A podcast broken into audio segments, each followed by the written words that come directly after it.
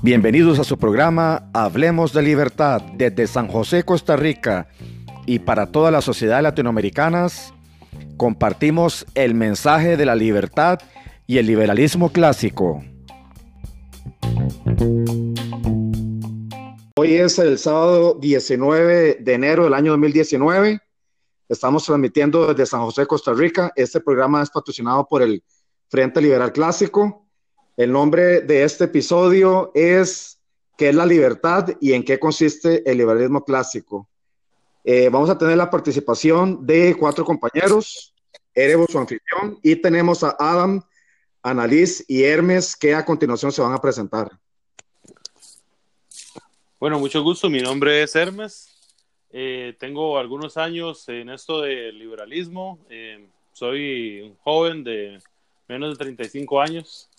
Y bueno, va a ser un placer acompañarlos en los episodios que pueda estar. Hoy vamos a estar hablando de fundamentos básicos del liberalismo. Gracias. Hola, bueno, yo soy Annalise y llegué al liberalismo como muchas personas que, que mm, inician con esa preocupación de, tener esa conciencia social y, buscar este, alguna solución para, la pobreza, la injusticia, etcétera. Y básicamente es, es, hacer un ejercicio de observación de la realidad y, comparar países y uno se da cuenta cuáles son los que viven mejor y cuáles son los que, los que no, ¿verdad? Entonces me, me decanté por la opción del liberalismo, no solamente porque es mejor económicamente, sino porque es moralmente superior, básicamente por eso. Bueno, muy buenos días, mi nombre es Adam, eh, también tengo como dos años en esto del liberalismo y bueno, creo que, creo que es importante, como dicen los compañeros, para, para la conciencia social y, y, estas situaciones. Y yo, más que todo, porque eh, en mi país, pues, eh, hay, han habido otras cosas y nunca han funcionado, como la socialdemocracia y el socialismo, así es que este, creo que la opción, por mucho y por toda la prueba empírica que hay, es el liberalismo. Así que aquí los estamos acompañando y, vamos a hablar de, lo que es básicamente la libertad y el liberalismo clásico. Bueno, regresamos al programa. Vamos a iniciar con lo que es la libertad, eh, su significado, sus diferentes características y va a estar a cargo de los compañeros Adam, Annalise y Hermes.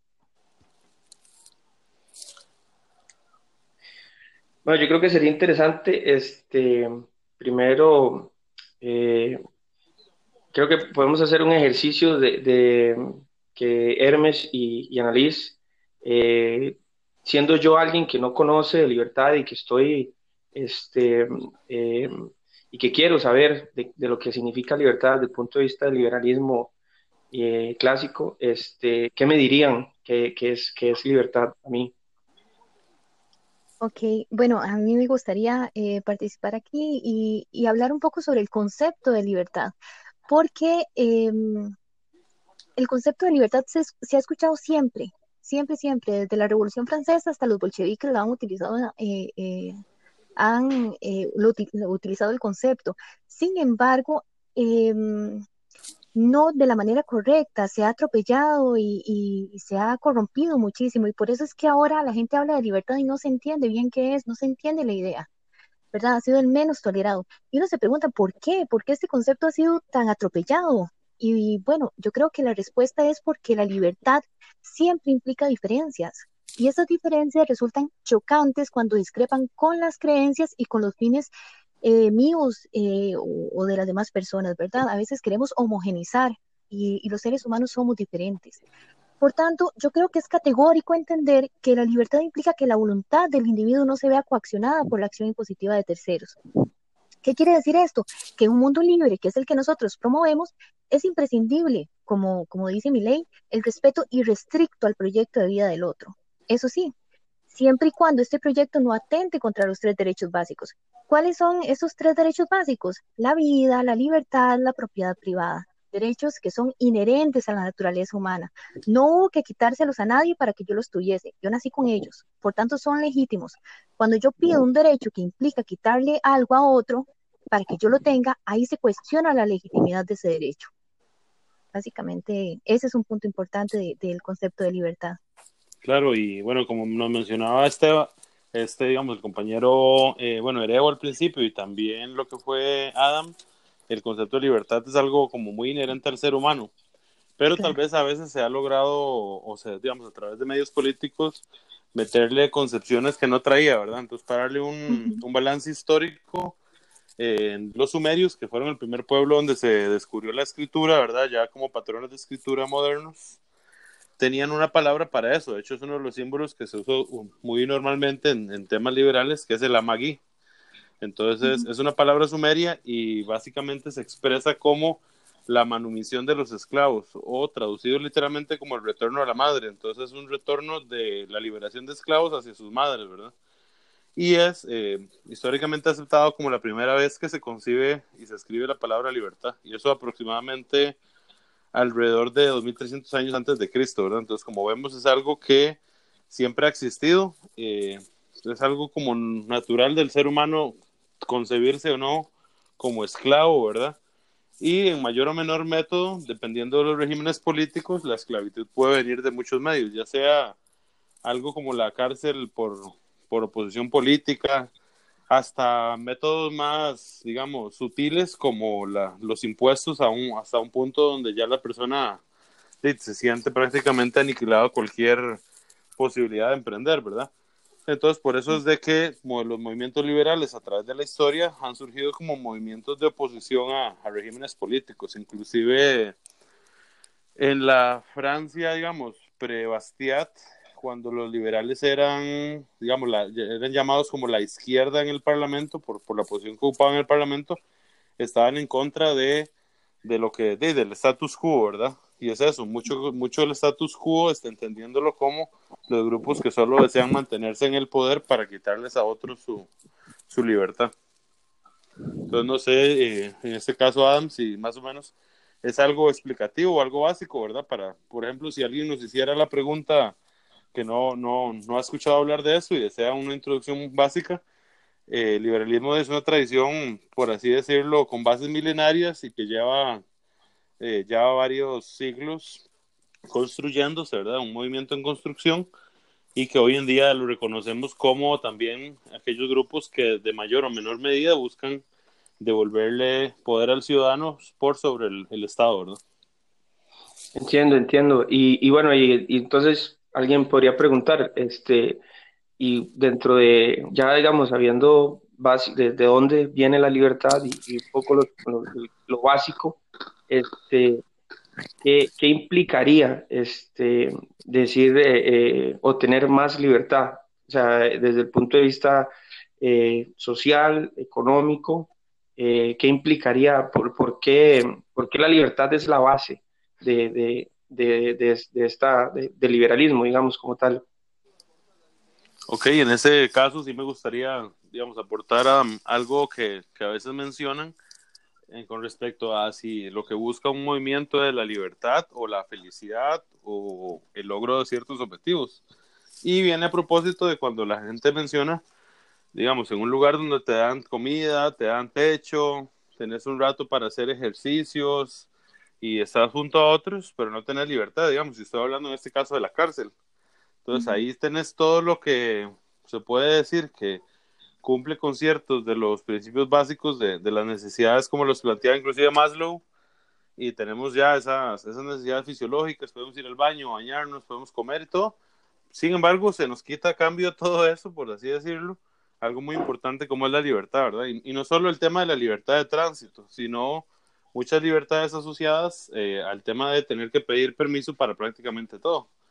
Entonces, eh, la libertad, como podemos ver, es algo que a veces es eh, intangible de cierta forma, pero bueno, le permite al ser humano desarrollar su potencial, ¿verdad? Es, básicamente la, la, capacidad de desarrollarse sin la intromisión de otros, siempre y cuando uno no busque hacerle el mal a otros o intervenir en la vida de los demás, porque yo, yo supongo que los que nos escuchen comprenderán que esta famosa frase, que mi libertad llega hasta donde la empieza la del otro, viene por esa parte de no hacerle daño a los demás, digamos, no, no, es como que yo soy libre de matar a todas las personas que me encuentro en la calle y debería aún así seguir siendo libre, ¿verdad? Ese no es el, el propósito. Claro, y en este último punto eh, me parece a mí muy interesante porque esto lleva a otro eh, principio importantísimo de la libertad y es la responsabilidad. No puede haber libertad sin responsabilidad. ¿Verdad? Esto lo, esto lo tenemos que entender. En un, en un mundo que, libre, que es el que nosotros proponemos, eh, yo tengo toda la libertad, si quiero, para no trabajar. Nadie puede exigirme que yo trabaje. Ahora, si yo por no trabajar y no proveerme los recursos que necesito para sobrevivir quedo en la calle, no puedo luego justificar mi situación para usurpar la propiedad privada de otros, ¿verdad? No puedo robarle los bienes a otros. Y, y yo creo que este es el punto que más temor genera, puesto que las personas le tienen tanto miedo a la responsabilidad que prefieren a papá Estado que les dé todo, pero que al final les termina quitando todo, que es lo que ha pasado a lo largo de la historia, ¿verdad? Eh, em, muchas personas se eh, ponen la palabra libertad en su boca, pero al final terminan tergiversándolo tanto que, que eso lo que es es una esclavitud solapada. Claro, y algo que, como menciona en este caso Annalise, eh, ese tema de la, ya la intromisión del Estado, ya sea por medios políticos en los que yo acepto de que de que el gobierno, digamos, la figura de esta paternalista del gobierno, me dé pensión, me dé salud, me dé un montón de cosas que ya sabemos hoy en día, ¿verdad? Porque también eso es importante entenderlo. A veces esa, esa, esa ignorancia, digamos, puede ser de cierta forma entendible hace dos siglos o tres siglos, pero ya hoy sabemos por medios tecnológicos que se puede dar salud privada a menor costo, que se pueden construir calles a menor costo, que se puede inclusive hasta proveer seguridad privada a menor costo. Entonces, ese tipo de cosas que antes se le daban como funciones naturales de un gobierno, ya hoy en día están muy en cuestionamiento hasta por temas tecnológicos. Inclusive hasta el tema de la transmisión del conocimiento, ¿verdad? Como cuando ya hablamos de las escuelas y los colegios. Hay muchos ejemplos en países del tercer mundo, para que no crean que es que el liberalismo es algo de ricos. En países del tercer mundo donde la educación privada por, digamos, ONGs o inclusive fondos de, fondos de capital privados, sale más barata y le da más a los individuos pobres que la misma educación que está dando el Estado, ¿verdad? A través de sus ministerios. Entonces, ese, ese tema de entregar yo mi libertad a cambio de ciertas, de ciertas bagatelas, digamos, es algo que sigue ocurriendo, pero yo creo, ¿verdad? Y ese es el propósito de este programa, al fin, del, al fin y al cabo, creo que es por un tema de ignorancia, digamos, y no está mal, todos en algún momento eh, tenemos cierta ignorancia y la seguiremos teniendo, pero el tema es que cuando somos presentados con los datos y con los y con los números de tratar de, de, ponernos a cuestionarnos si de verdad es mejor que algo lo haga el, Estado o no, ¿verdad? O si es mejor entregar mi libertad a cambio de ciertas cosas. Ok, bueno, muchísimas gracias. Eh, esta es la, la, primera parte del programa que se habla sobre la libertad. Eh, por asuntos de tiempo, vamos a pasar en, el análisis del liberalismo clásico y vamos a hacer un análisis de 10 de los principios, los cuales voy a mencionar eh, inicialmente. El primero es la presunción por favorecer la libertad individual. Luego tenemos la supremacía del individuo sobre el colectivo. Luego tenemos la eh, minimización de la coerción. Luego tenemos el tema de la tolerancia, el respeto mutuo. Posteriormente tenemos el gobierno representativo y limitado, eh, uno de los principios del gobierno clásico que es muy importante, que es el Estado de Derecho o el principio de legalidad. Luego tenemos el orden espontáneo, el, como punto 8 tenemos la propiedad, el intercambio de los mercados, el punto 9 la sociedad civil y finalmente tenemos los valores humanos comunes. Vamos a iniciar con el análisis del primer principio del liberalismo clásico, que dice la presunción por favorecer la libertad individual. Ok, bueno, yo, yo quisiera eh, hablar sobre él y considero que debemos entender que el liberalismo clásico le da un valor altísimo a la figura del individuo, porque considera que el individuo es la minoría más pequeña que existe y por tanto no puede ser anulada por la colectividad. Es el individuo quien libremente toma sus decisiones, sus fines, sus metas, sus preferencias, sus gustos, no necesariamente deben ser iguales a las de sus vecinos. Y por tanto, si ponemos por encima la colectividad al individuo, pues el individuo quedaría anulado, que es lo que muchas veces ha pasado. Por tanto, no favorecer la libertad individual es ir contra natura, de cierta forma, si nos ponemos a pensar, puesto que aunque el hombre vive en sociedad, en él hay un ser unitario, maravillosamente único, con intereses propios, creo que lo que ha ocurrido es que se ha relacionado por mucho tiempo la palabra individuo o individualismo con algo negativo y no tiene realmente por qué ser así. Recordemos que el liberalismo intenta analizar la naturaleza humana, no intenta moldearla a su preferencia como han hecho eh, otras tendencias, ¿verdad? Anulando la libertad y por ende el individuo. Ok, tenemos el punto 2 que dice la supremacía del individuo sobre el colectivo. Eh, este, este, también es un punto muy importante porque mm, aquí eh, eh, se inmiscuye la figura del Estado y tiende a legitimar su poder, asegurando que él es quien más sabe lo que le conviene a la gente, ¿verdad?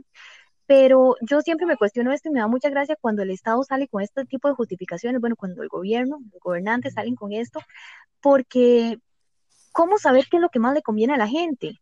Puede que lo que me conviene a mí no necesariamente le convenga a ustedes. Entonces, caemos en la arbitrariedad de anular a unos por la colectividad, volvemos al punto eh, anterior, ¿verdad? Por tanto, yo considero que la única forma de alcanzar el bien común es dejar a las personas perseguir sus fines en libertad. Simplemente eso, dejar a las personas que lo consigan, puesto que cada quien sabe qué es lo que realmente le conviene. Yo sé qué hacer con mi platica porque a mí me costó trabajar y, y yo sé qué es lo que me conviene hacer con ella. Nadie tiene que venir a decirme qué es lo que yo tengo que hacer con esto. Yo sé cuáles son las cosas que a mí más me, benefician, cuáles son mis intereses. El Estado no necesariamente lo sabe y no y debería dejarme que yo actúe en libertad con respecto a ello. Ok, ahora tenemos, solo, eh, perdón. Solo para, no es que no necesariamente lo sepa, es que nunca lo va a saber. Es cierto. Porque este, no, no puede eh, procesar la información de los deseos de toda la población en, un solo, centralizadamente. Por eso es que es importante lo que decís, o sea, son nuestros deseos, nuestros gustos, y somos nosotros que definimos qué hacemos y qué no hacemos. Y volvemos al, a lo anterior que hablábamos de la responsabilidad, tomando esas decisiones responsables de las consecuencias que, que tengamos en elegir en libertad. Claro. Ok, ahora vamos a continuar con el punto número tres, que dice reducir la coerción del, del Estado sobre las personas. Ese es muy, interesante. Para los liberales clásicos, las interacciones sociales están mediadas por dos sentimientos eh, naturales que mencionaba ya Adam Smith. El interés propio es el primero y, el segundo es la empatía. Y es que es tan simple porque, miren, si yo vendo algo, quiero que esa persona me siga comprando naturalmente, ¿verdad? Y por tanto voy a venderle a un buen precio, buena calidad, eh, es decir, un buen producto. Pero si yo le vendo un mal producto, pues simplemente esa persona va a dejar de comprarme. Lo mismo en un acuerdo o en cosas de la vida. Si yo falto a mi palabra, soy mentiroso, pues entonces voy a perder credibilidad. La gente no querrá relacionarse conmigo. Como ven, no, no se está apelando al superhombre que debe desarrollar unos superpoderes libres de todo mal para vivir en sociedad se está apelando al interés propio que habita en cada uno de nosotros de manera natural, de igual forma con la empatía. En la medida que cuido mis relaciones por mi interés propio, actúo con empatía por el bienestar de los demás también. Entonces aquí se, cae el argumento que utilizan muchos para decir que el liberalismo eh, eh, solo beneficia a una clase, por el contrario, y ni, ni, está a favor de nadie, lo que promueve la igualdad ante la ley, que es la, la única igualdad legítima, ¿verdad? Entonces, eh, básicamente sería eso lo que yo puedo decir sobre este punto. Ok, ahora continuamos con el punto número cuatro, que habla de dos valores muy importantes y que, bueno, en la actualidad tenemos eh, bastantes problemas de intolerancia, como son el respeto mutuo y la tolerancia. Ok, perfecto. En este caso, la tolerancia, eh, que es un valor, digamos, algunos lo consideran como ya un valor humano, viene representado por el tema de de, permitir la cooperación pacífica y que se genere una sociedad que genere beneficios mutuos, ¿verdad?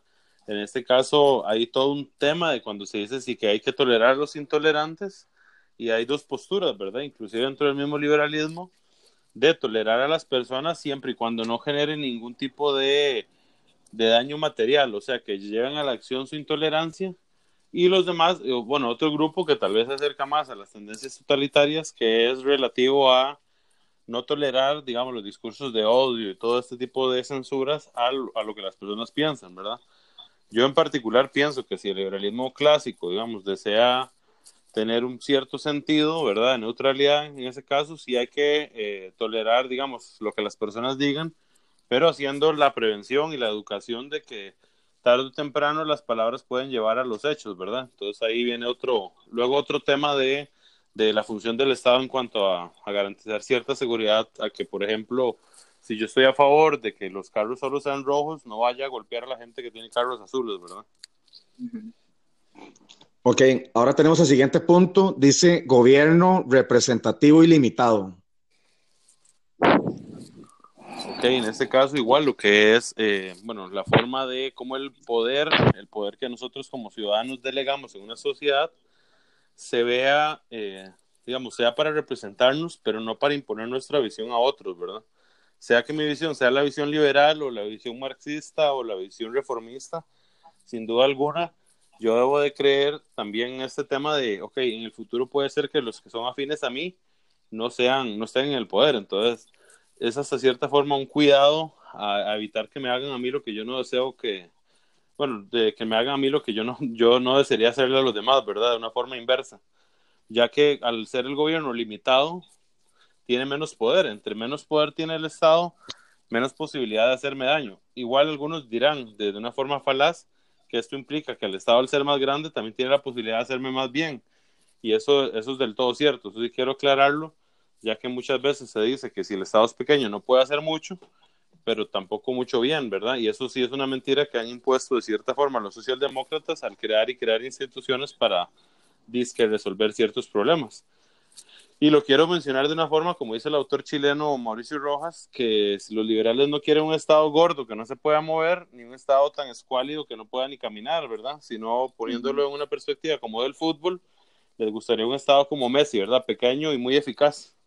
En ese sentido, eso es algo como lo que, lo que podríamos llegar a buscar, ¿verdad? Y eso es algo que, que yo creo que lo representa muy bien, porque es como, o tenemos al gordo del pueblo atajando nada más, no hace mucho, o tenemos a un flaquillo ahí que no, sí, que no puede hacer nada, y ahí es donde los estados quedan a merced de cierta forma de las corporaciones, ¿verdad? Que también es un tema que como liberales a veces dejamos de pasar de lado de que también las corporaciones pueden convertirse en ese poder detrás del poder.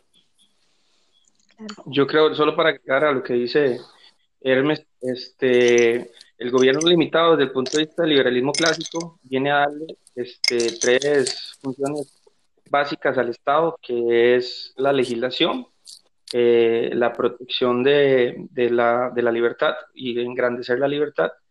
Este, eso sería legislación, es como eh, la representación del Congreso, hacer leyes, leyes buenas que engrandezcan la libertad, proteger la libertad que es proteger la libertad de nosotros y de, todos los demás. Eso sería seguridad, pues.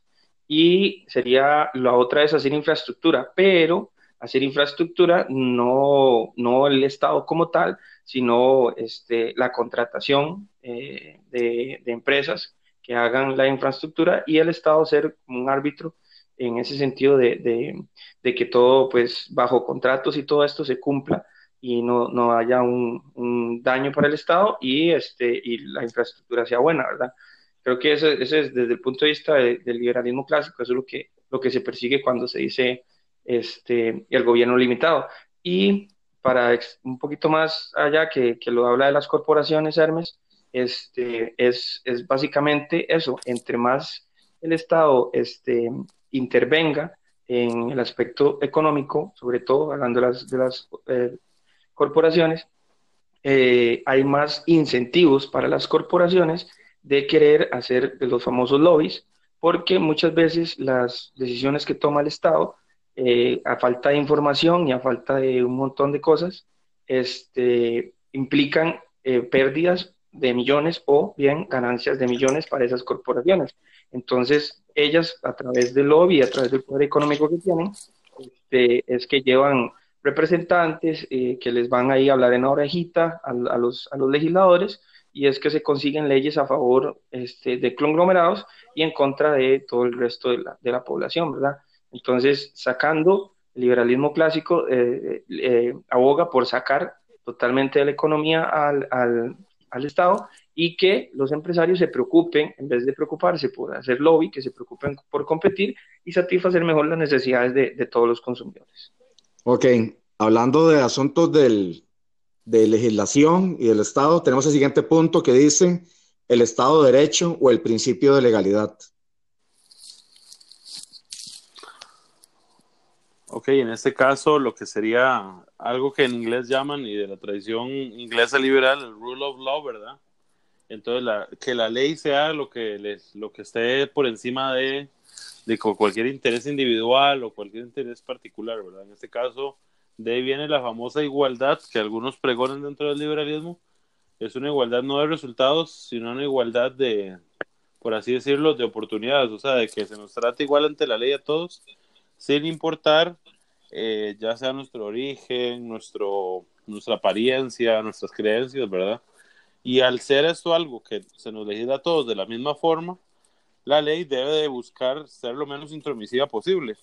Ya que si yo quiero, por ejemplo, que todas las personas eh, se casen solo con personas de su misma estatura, ya eso puede, puedo crear una ley y alguien ignorantemente puede decir que esa ley de, debería aplicarse entonces para todos, ¿verdad? Y otros dicen, ok, yo quiero que además de que sean de la misma estatura, que sean del mismo color de piel. Entonces alguien dice, bueno, ahí sí es justo porque tenemos una ley que busca lo de la estatura, pero también una que busca lo del color. Entonces ahí tenemos que equipararlo, si no, no sería igualdad.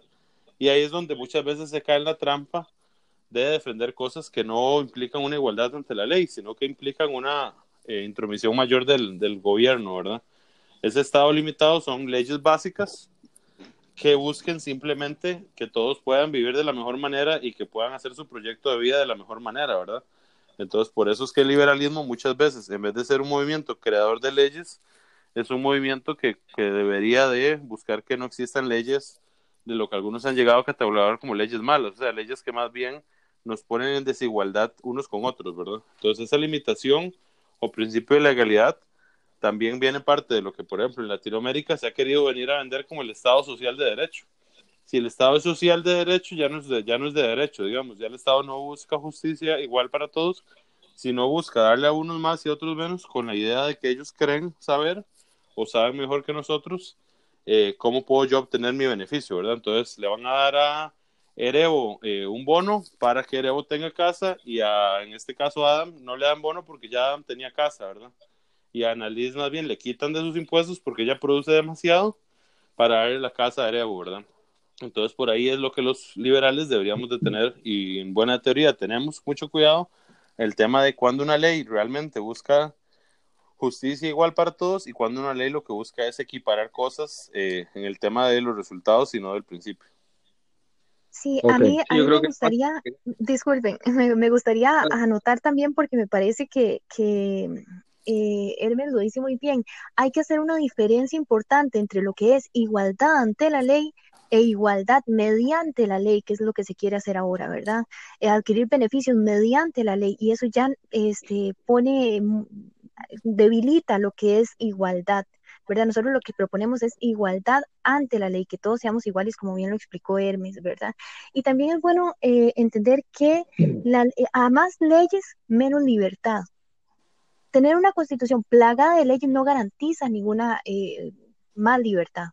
Entonces, a veces creemos que para todo hay que hacer una ley y no necesariamente es así. Es mejor que se cumplan bien las que, las que nos, bueno, en mi caso yo creo que es, igualdad ante la ley, seguridad y justicia, ¿verdad? Un Estado que se encargue fielmente de esto puede, eh, eh, puede permitir que las personas se desarrollen eh, libremente y poder conseguir las aspiraciones que tengan de manera adecuada eh, muchísimo mejor que un Estado interviniendo, haciéndole creer a las personas que con leyes los va a proteger, pero en realidad lo que hace es anularlos y hacerlos más dependientes de él. Claro, toda la razón.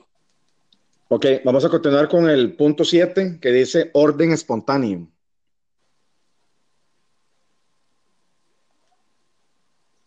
Bueno, eso tiene que ver mucho con, con desde el punto de vista económico, este, de, de la famosa Mano Invisible de Adam Smith, ¿verdad?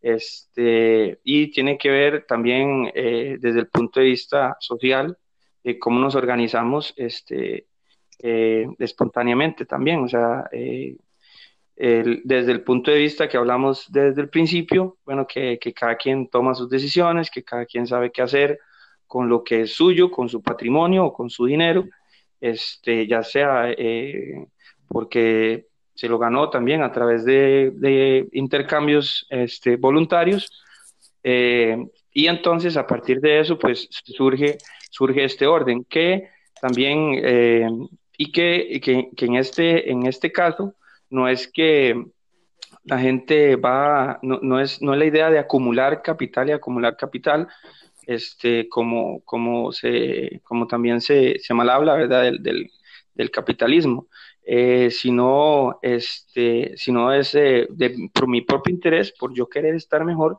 yo desde mi, mi intelecto o mis ideas fabrico o hago algún servicio que le sirve a alguien, no solo a esa persona, sino a varias, muchas, y entre mejor lo haga, pues este, ellas se benefician y yo me beneficio. Y a partir de ese beneficio que yo les doy a otras, ellas otras pueden beneficiar a otras personas y así este, se crea ese orden espontáneo del que se habla y no de, la, de la, coerción de que, de que solo podemos comprar este, ciertas cosas eh, o solo entra cierto, cierto producto a un país eh, y, o socialmente también solo podemos eh, ser de cierta forma o solo podemos hablar de otra, forma o tenemos que ver correcto cosas que, que, para nosotros no necesariamente sean correctas. Este, creo que eh, ese, el principio del orden espontáneo va, va por ahí. Ok, ahora tenemos el principio 8 que habla de propiedad, intercambio y mercados y que tiene mucha relación con los principios de, de riqueza y de la propiedad privada.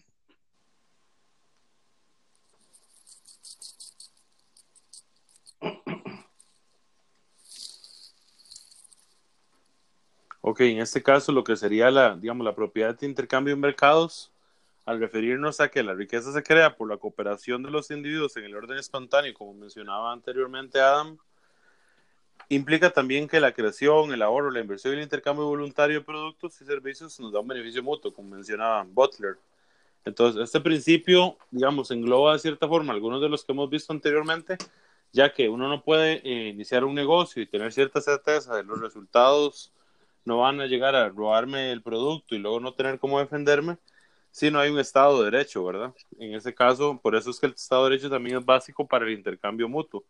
Y si, hay si no hay un Estado, digamos, mínimo, sino más bien un Estado coercitivo, es donde se pueden anular mucho de, esta, de este intercambio y los, bueno, no solo el intercambio entre individuos dentro de un mismo mercado o país, sino la posibilidad de entre mercados hacer relaciones, ¿verdad?, en las que se minimice y todo el tema de, de, la coerción a través de los impuestos, de los aranceles, de las barreras no arancelarias, ¿verdad? Un ejemplo que vemos en Costa Rica, que pasa en muchos países, es el actual tema del aguacate, por ejemplo. El Estado se inventa una barrera no arancelaria diciendo de que existe el riesgo de tal enfermedad a, a las cosechas y las personas ya no pueden simplemente comprar ese bien porque ya no está en el mercado, entonces se elimina del todo, ¿verdad? O, por ejemplo, yo deseo exportar X producto a China, pero China no tiene en su tratado con Costa Rica que ese producto pueda entrar, ¿verdad? Entonces ya no puedo, no puedo exportarlo.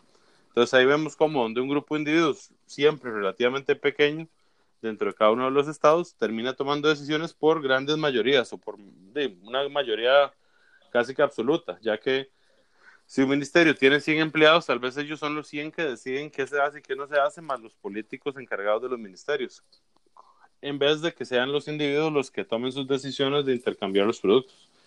Y tal vez se veía muy fácilmente hace 300 años, cuando Adam Smith, al referirse a temas aduaneros, ¿verdad? Y por eso es que él era un agente aduanero y, digamos, él veía mucho ese tema del comercio y cómo unas naciones se enriquecían con respecto a otras dependiendo de la capacidad de comerciar. Y como hoy en día es muy diferente, ¿verdad? Sí, sí, a mí me gustaría también eh, eh, abonar un poco a eso porque yo siento que entre más regulaciones se pongan a los mercados va a ser peor porque, este, por ejemplo, en los tratados de libre comercio, eh, todo el mundo se rasga las vestiduras y se tira al suelo porque van a venir nuevos mercados a competir, nuevos productores a competir cosa que es muy provechoso, ¿verdad? Pero, pero se ha tergiversado el, concepto. Pero eh, los tratados de libre comercio no son tan, también regulaciones que hacen protección. Es que ni siquiera deberían existir los tratados de libre comercio. Al final son protecciones a, a ciertos grupitos, a ciertas empresas, y lo que se genera es un mercantilismo estatal. Y la gente, esto también es importante, la gente no va a dejar de intercambiar productos. Cuando se ponen tantas regulaciones y tantas trabas, ¿qué es lo que pasa? Mercado negro. Sí. Sí, eso es definitivo. De hecho, me gustaría ahondar, bueno, mencionar un poco sobre esto del mercado negro, porque cuando el gobierno o un grupo de personas dicen, no vamos a comerciar esto por X o Y razón, no es como que automáticamente el cerebro de los humanos que desean hacerlo dicen, ah, ok, perfecto, ya no lo puedo hacer, digamos. Es como, vamos a ponerle un impuesto a los cigarrillos o vamos a ponerle una restricción a la importación de, de tal producto, la gente automáticamente no cambia sus hábitos de consumo. Inclusive puede ser que los modifique al decir, por eso es que en economía se habla de bienes sustitutos, ok, no voy a comprar jamón serrano, pues ya no lo puedo traer, sino pues, tendré que comprar mortadela con chile, ¿verdad? Entonces, ese tipo de cosas, pero en el largo plazo se generan siempre mercados negros, que a la larga es una ironía del mercado, porque el mercado negro es, ok, el producto ahora entra sin impuestos, no le genera ningún bienestar al, al, Estado que quería salvarnos a todos del, del riesgo del producto, ¿verdad? Ok, voy a continuar ahora con el principio 9 que habla de sociedad civil. Si bien en el liberalismo lo que importa es el individuo, ¿verdad? Que tenga la, capacidad de tomar decisiones, de decir qué es lo apropiado o apropiado para sí.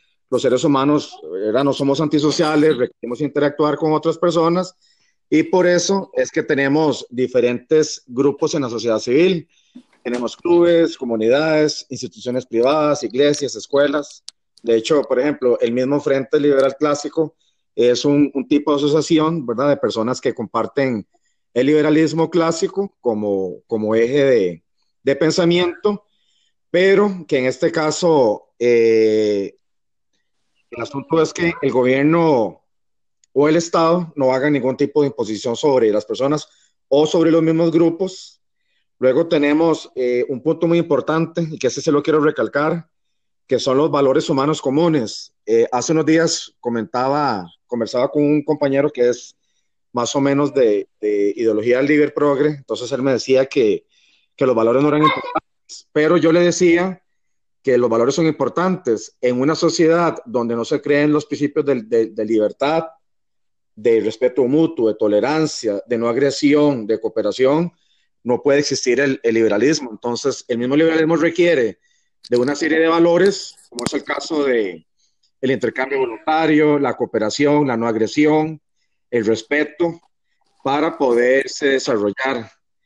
Eh, también otros valores importantes del liberalismo clásico son la libertad de expresión, la libertad de asociación, el Estado de Derecho, el libre mercado, el intercambio económico y lo que es la defensa de la propiedad privada. Sin estos principios no podría existir el eh, liberalismo clásico, liberalismo. Por ejemplo, si viviésemos en una sociedad de corte marxista o con algún tipo de religión, digamos, que es bastante restrictiva, como el, ciertas corrientes del, del islamismo, no podría existir el, el, liberalismo, por lo que es necesario que, que se dé una base de valores comunes entre las personas. Ya vamos cerrando con el programa. Eh, quería felicitarles a los compañeros Annalise, Hermes y, y Adam que dieran como alguna sugerencia o alguna recomendación a personas que no conocen del liberalismo clásico y que les podría ayudar en sus vidas. Me gusta, comenzamos con Annalise. Claro, claro. Bueno, yo le, sugeriría que observen, que hagan ese ejercicio de observación, si tienen en este momento esa conciencia social de ver qué es lo que está pasando, de que ven la pobreza, la, injusticia, pues simplemente hagan un ejercicio de observación, como, como hice yo, valoren los países más ricos y, contra los países más pobres, vean el, el tamaño del Estado, con respecto, porque el Estado siempre va a coaccionar la libertad de las personas. Los países más ricos, por lo general, tienen eh, una libertad muchísimo más amplia para que el individuo se desarrolle plenamente. Abren los mercados porque ningún eh, pueblo solo puede fabricar todo. Necesitamos siempre en conjunto para que la sociedad avance como tal. Entonces, simplemente que hagan ese ejercicio de observación y se cuestionen si las recetas eh, estatales, tanto socialdemócratas como de izquierda, fuesen tan exitosas como dicen ser, ¿por qué es que los cubanos se tiran desesperadamente al mar intentando llegar a, los Estados Unidos? ¿Por qué en la URSS tuvieron que hacer un, muro de, de, tres metros para que la gente no se escapara? Si fuera tan exitoso en este momento, todos estaríamos en la frontera de Venezuela pidiendo entrar a gritos. no es así, no es lo que está pasando. Comparen y, simplemente averigüen qué es lo que, lo que más les conviene y verán que, que la receta está en el liberalismo.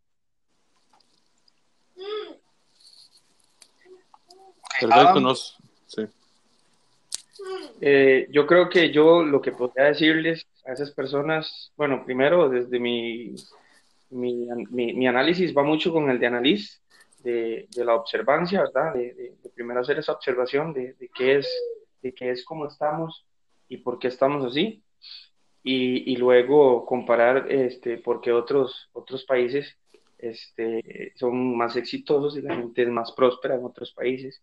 Eh, y además, eh, basándonos en el principio de libertad, este, yo creo que nadie debería sentirse cómodo con la idea de que alguien más le diga qué hacer, este, a dónde ir, cómo ir, qué comprar o cómo ser. Y, y lo otro que hay en, la libertad es también que, que, no somos iguales y que a partir de que no seamos iguales es el, es el beneficio que puede haber para, para la sociedad en, en, conjunto. Claro, me parece, de hecho, me gustaría como eh, dar mi conclusión con lo que dijo Esteban, este, digamos, en este, en este caso el compañero Adam, y lo que dijo Annalise a la hora de mencionar el tema de compararnos con otros países, ¿verdad? Y a veces tal vez para el individuo, bueno, uno no ha viajado a todos los países, pero puede, gracias al Internet, ver muchas de las cosas que suceden pero tal vez inclusive es más fácil ver qué pasa a lo interno del país en algunos casos, o inclusive interno de las familias, ¿verdad? Y es el, lo siguiente, a la hora de nosotros, digamos, tener un, no sé, tenemos una familia, ocho personas, ocho hermanos, y a algunos va mejor que a otros, ¿verdad? Y si uno pudiera ver que tal vez unos ahorraron más que otros, otros tomaron mejores decisiones, ¿verdad? Ahí vemos que inclusive entre una misma familia que tienen el mismo papá y la misma mamá, no se producen los mismos resultados, ¿verdad? Entonces, ¿cómo podemos llegar a creer que el Estado va a lograr planificar para inclusive 100 personas? Ya es difícil. Llegar a planificar, darle las cosas que necesitan, qué es lo que los va a hacer sentirse mejor, qué los va a satisfacer. Si entre una misma familia ni siquiera el papá y la mamá pueden a un grupo de hermanos darle, digamos, ciertas cosas para que desarrollen su, su potencial y lograrlo de la forma más, más eficaz. Al final siempre termina siendo el individuo el que termina tomando sus decisiones y llevando a cabo su proyecto de vida, ¿verdad?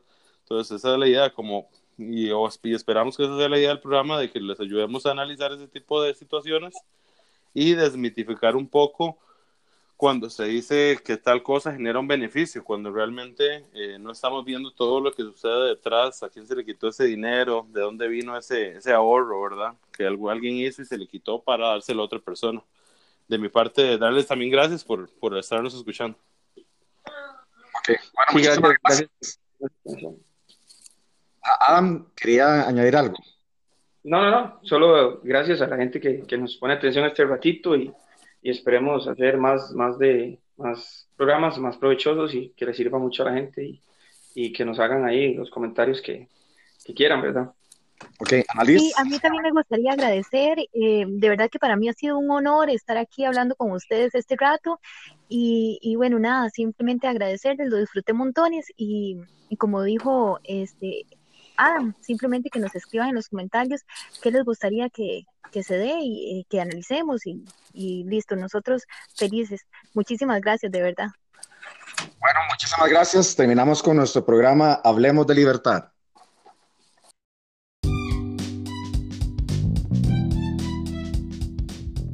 Muchísimas gracias por la sintonía a este primer episodio de Hablemos de Libertad. Muy pronto regresaremos con más programas y más libertad. Y recuerden, este programa fue patrocinado por Frente Liberal Clásico.